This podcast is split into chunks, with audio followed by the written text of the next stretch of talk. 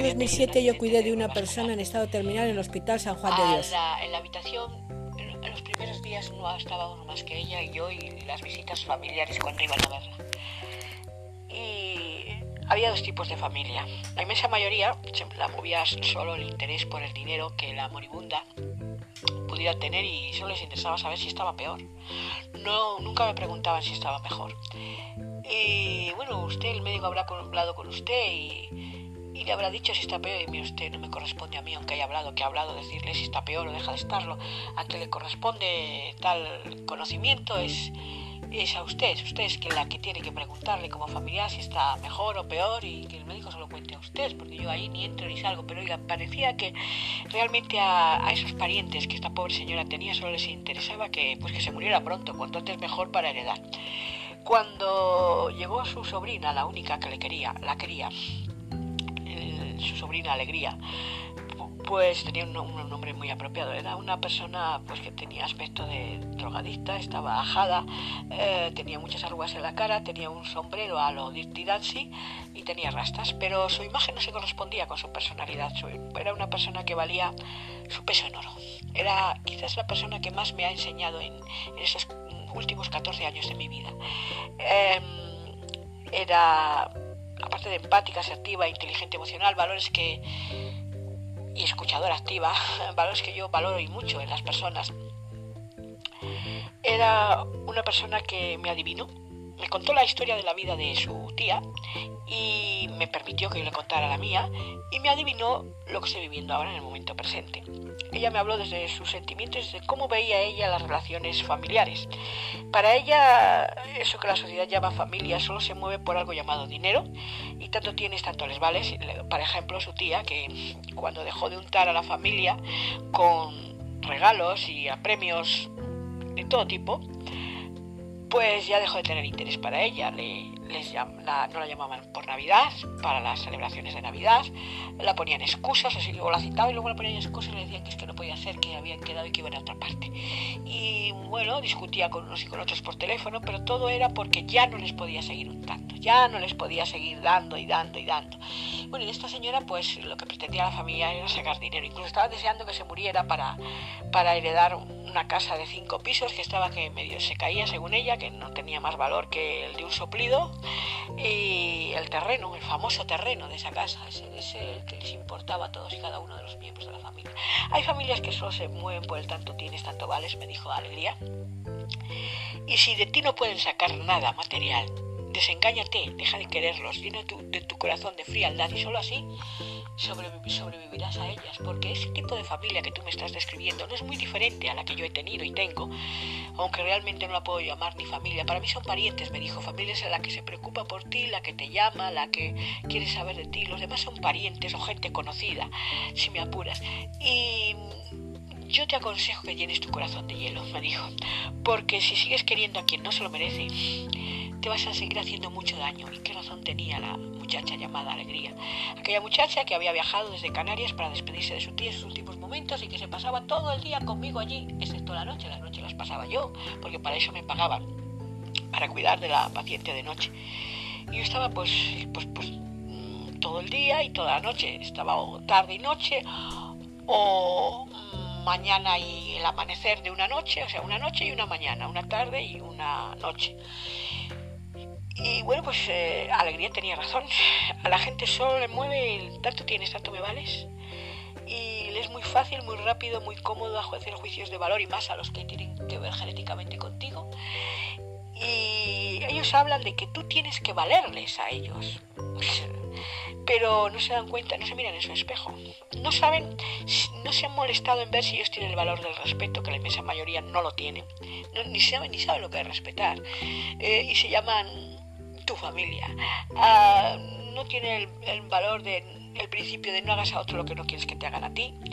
Y lo único que hacen es juicios de valor constantes y, si pueden manipularte y manejarte a ti o a cualquier persona del entorno cercano, familiar, con tal de crear muros de incomunicación y, y en nombre de la superprotección que es tan dañina como rastrera, pues esta gente es capaz de cortar las libertades y manipular a, a quien ella dice más querer efectivamente. Hay familiares así que en nombre de la superprotección pues evitan la comunicación con quien tú también quieres. Y mm, esta gente que por evitar me ha evitado a mí particularmente hasta hacer una videoconferencia con alguien con quien yo quería tener una videoconferencia estas navidades, pues me parece que no es que ellas no, yo no tenga valía para ellas para estar en la mesa de su vida, es que ellas no tienen esa valía para estar en la mesa de mi vida. La una no tiene valía porque hace juicios de valor constantes eh, y da por hecho que las personas van contra ella sin darles la oportunidad siquiera de expresar sus emociones y sentimientos y porque es una cobarde, una cobarde incapaz de preguntar qué es lo que quieres decir con lo que estás diciendo. La otra no tiene valía porque pobrecita de ella la robaron la personalidad desde el minuto cero y todavía no la ha encontrado, incluso tiene unos cuantos añitos más que yo y se deja manejar y manipular fácilmente por quien en nombre del amor supuestamente la superprotege y un amor superprotector es un amor dañino. Y en cuanto a la de la mesa de su vida, pues la mayor no virtud que tiene para no formar parte de la mesa, ya no de mi vida, sino de ninguna vida, es la de ser actriz. En esta vida los actores y actrices deben estar en el teatro, en el teatro o en las pantallas de los cines, a los que ojalá pudiera yo acudir a algún cine, pero que una persona te diga una cosa es lo que pienso y siento y otra lo que realmente muestro y demuestro, solo demuestra que es una persona con cara A, cara B, cara C, cara D, y que está haciendo un teatro de su vida, que está mostrando, y toda persona que hace un teatro de su vida es la primera que no tiene la valía ni se merece estar en la mesa de tu vida.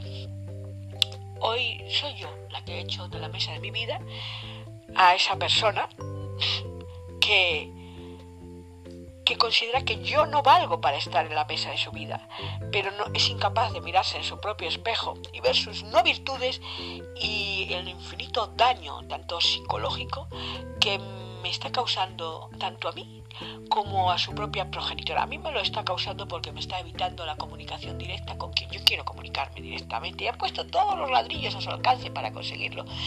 Y a, a mí me está causando daño emocional y psicológico. Y en cuanto a por qué me juzga esta persona, pues llevo meditando bastantes meses desde que tengo de nuevo comunicación con ella y no lo entiendo, salvo que ella me considere responsable del sufrimiento ajeno, es decir, del sufrimiento que su progenitora tuvo para conmigo. Yo lo único que puedo decir es que cada uno es responsable de lo que hace con las emociones que le generan las palabras y, las obras. Y yo no puedo ser responsable de los efectos de mis palabras y de mis obras en otro, porque por esa regla de tres, el, otro, es decir, su progenitora también es culpable y de los efectos de sus obras y sus palabras en mí, que fue un trauma psicológico tremendo, un ataque de ansiedad que casi me voy al otro mundo y tal y tal y tal y tal. Y una vez puestas las cartas sobre la mesa, hay mesas de una vida de las que yo no quiero formar parte. No solo porque hace tiempo me he dado cuenta que estaba en una foto en negro sobre un cuadro roto, sino porque mmm, a ciertas personas lamentablemente no se las ha enseñado A, a respetar, B, a amar y C, y más importante, a no juzgar, sentenciar, etiquetar y hacer daño psicológico gratuito a quien desde luego no merece que se lo hagáis. Porque yo no soy tan cruel como algunas personas con toda la mayor crueldad del mundo publican hoy en cierto perfil de WhatsApp un texto de lo más rastrero, ruin y sucio que he podido leer en mi vida. No me has, causado el efecto que pretendías hacerme, no me has hecho daño, porque ya hace tiempo me he dado cuenta quién eres tú y cuántas máscaras tienes no sobre tu cara, sino sobre tu alma. Hace tiempo que te vi, hace tiempo que te conocí y hace tiempo que supe que no eras auténtica.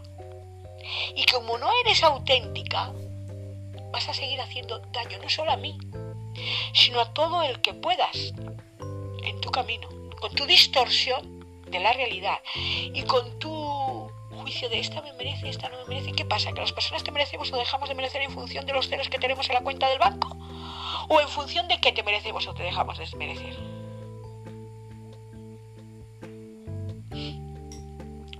Punto y final. De la mesa de mi vida no forma parte gente con más caras. ¿Qué hojas tiene la Santa Biblia?